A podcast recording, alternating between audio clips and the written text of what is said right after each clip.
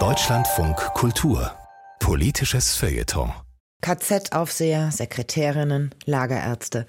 Noch immer leben Handlanger der nationalsozialistischen Vernichtungsmaschinerie.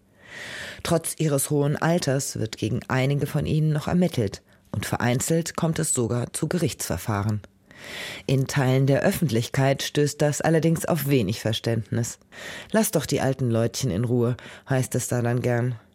Nein, das dürfen wir nicht, findet dagegen die Publizistin Sharon Adler.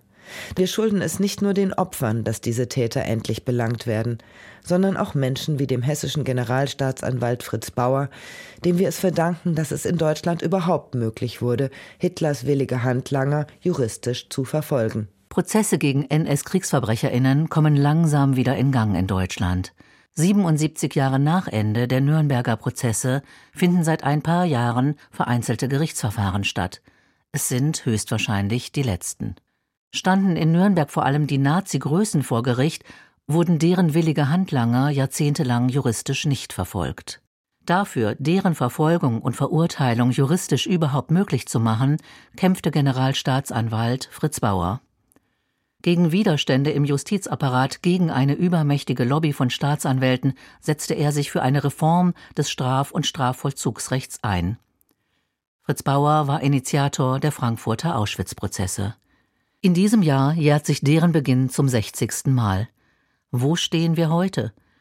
Der Prozess gegen die Sekretärin des Kommandanten im Konzentrationslager Stutthof bei Danzig 2018-2019 in Münster oder der gegen den SS-Wachmann in Stutthof 2020 in Hamburg war Thema in Tageszeitungen wie Nachrichtensendungen. Doch welche Bilder sehen die ZuschauerInnen, die in den Nachrichten die Prozesse verfolgen? erfahren sie mehr über das Schicksal der Nebenklägerinnen, der Überlebenden und ihrer Nachfahren? Nein, denn es sind vor allem Bilder von Greisen, die im Rollstuhl in den Gerichtssaal geschoben werden. Warum muss man die alten Leutchen denn noch heute vor Gerichtsherren, heißt es da in den Kommentarspalten zur Berichterstattung, und man habe ja damals unter einem gewissen Druck gestanden, oder kann man die nicht einfach in Ruhe lassen? Ich denke, nein, das kann man nicht.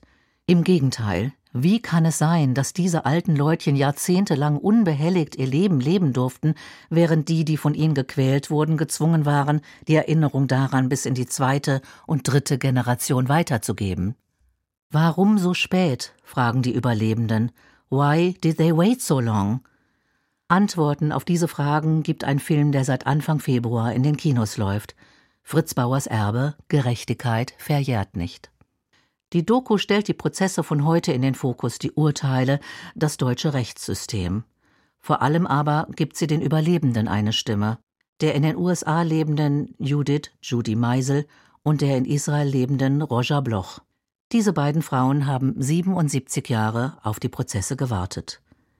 Der Film zeigt auch, dass die Strafverfolgung von NS-Verbrechern unerwünscht war, ja, torpediert wurde durch juristische Spitzfindigkeiten, durch Verschleppung, durch Vertuschung, durch Desinteresse.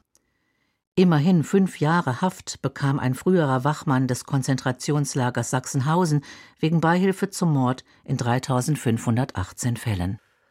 Der SS-Wachmann aus Stutthof wurde der Beihilfe zum Mord in 5232 Fällen und der Beihilfe zum versuchten Mord in einem Fall schuldig gesprochen.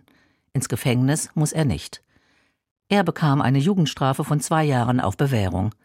Auch die Sekretärin wurde lediglich zu einer Bewährungsstrafe verurteilt, wegen Beihilfe zum Mord in mehr als 11.000 Fällen. Das ist nicht nur für die Nebenklägerinnen schwer nachvollziehbar. Außerdem wie viele Wachmänner oder Aufseherinnen laufen heute noch frei herum oder leben irgendwo in Pflegeheimen? Diese endlich zu verurteilen wäre ganz sicher auch im Sinne von Generalstaatsanwalt Fritz Bauer.